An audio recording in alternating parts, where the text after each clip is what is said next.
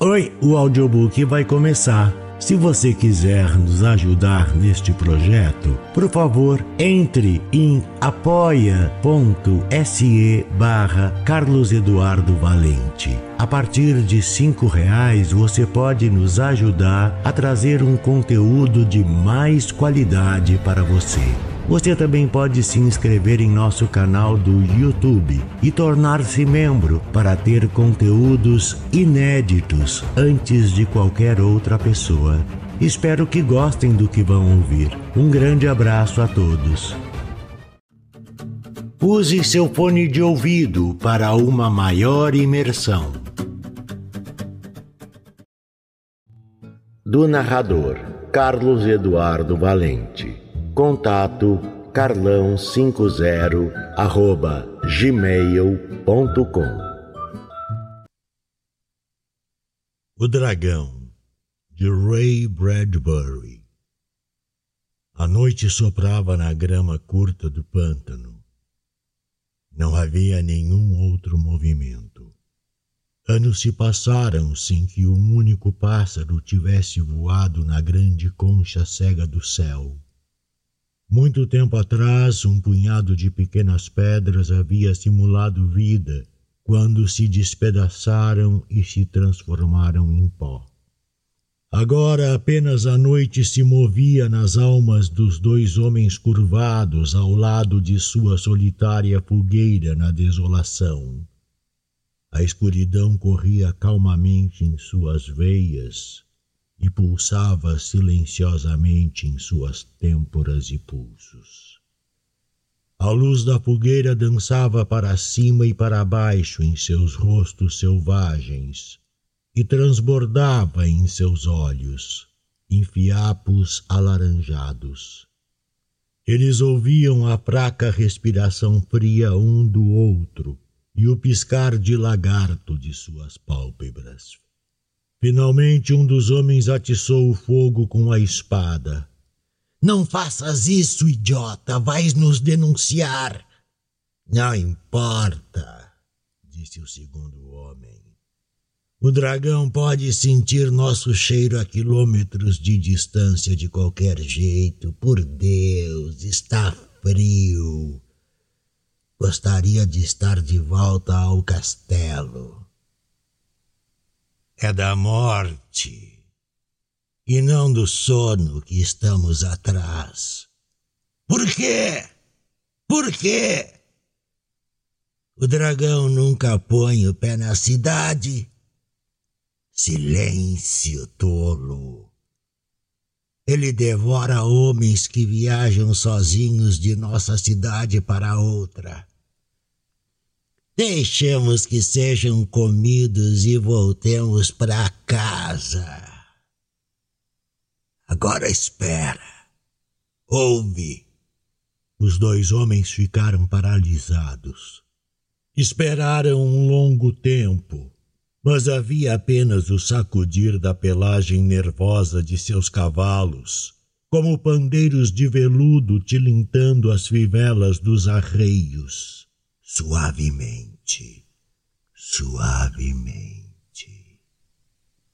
Ah! suspirou o segundo homem.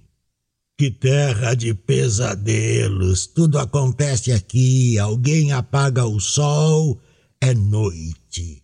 Então, ah, doce mortalidade! Ouve!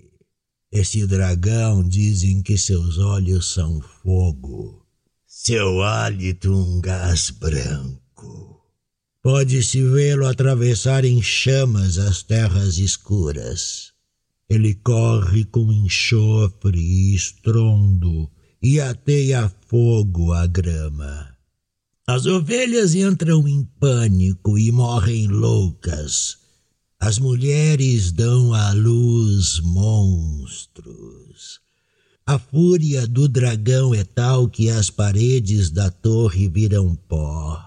Suas vítimas, ao alvorecer, ficam espalhadas aqui, ah, sobre as colinas. Quantos cavaleiros, eu pergunto, partiram no encalço desse monstro e falharam, assim como também poderemos falhar. Chega disso! Passou da conta. Lá fora, nesta desolação, nem sei dizer em que ano estamos. Novecentos anos desde a natividade.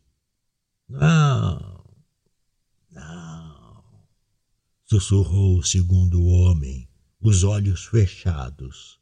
Neste pântano não existe tempo, só existe a eternidade.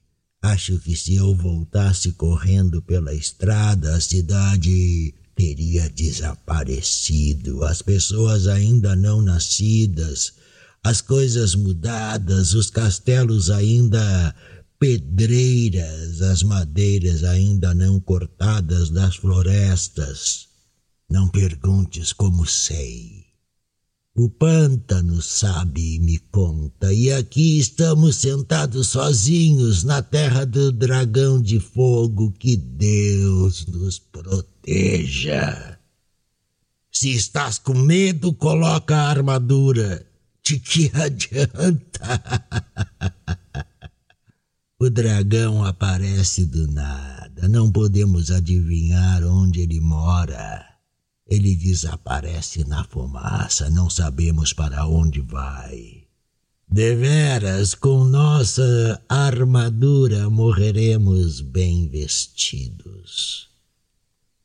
Com o colete de prata meio vestido, o segundo homem parou novamente e virou a cabeça.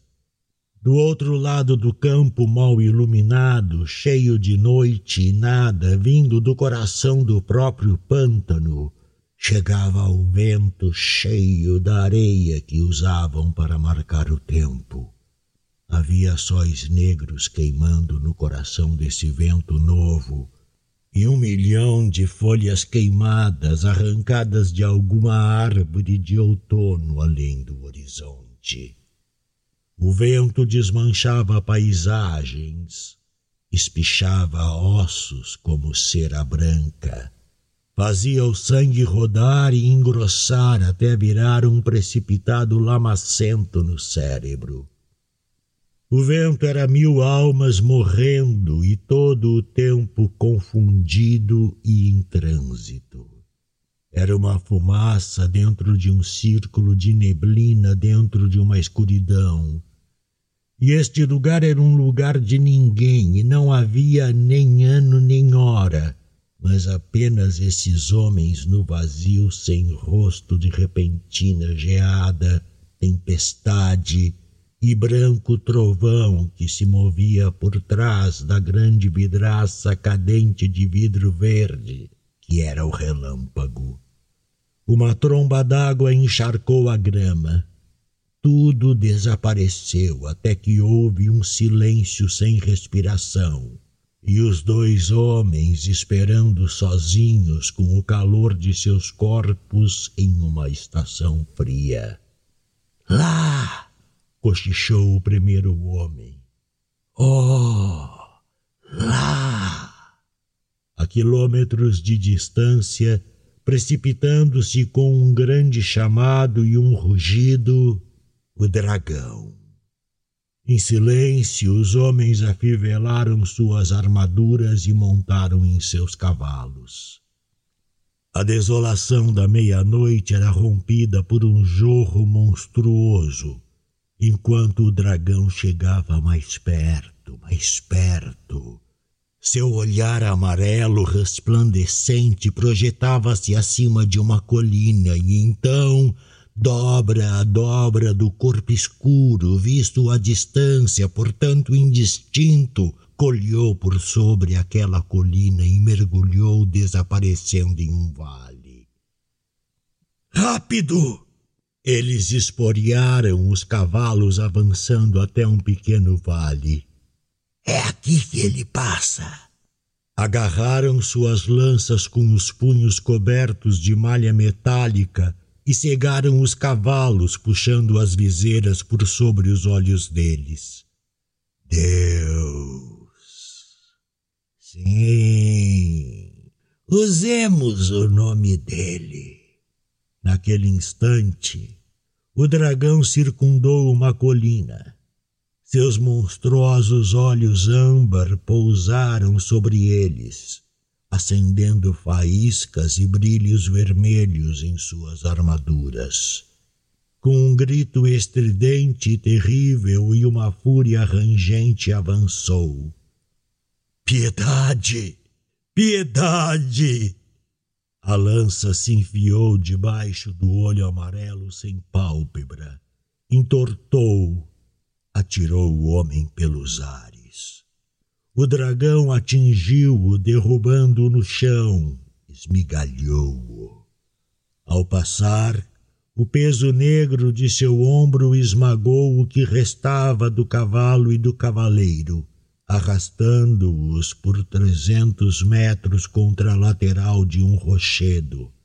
Gritando, gritando, um grito agudo, o fogo por toda parte, em volta, sob ele, um fogo de sol róseo, amarelo, laranja, com grandes colunas de fumaça cegante. Viu isso? gritou uma voz. Exatamente como lhe contei. A mesma coisa, a mesma coisa.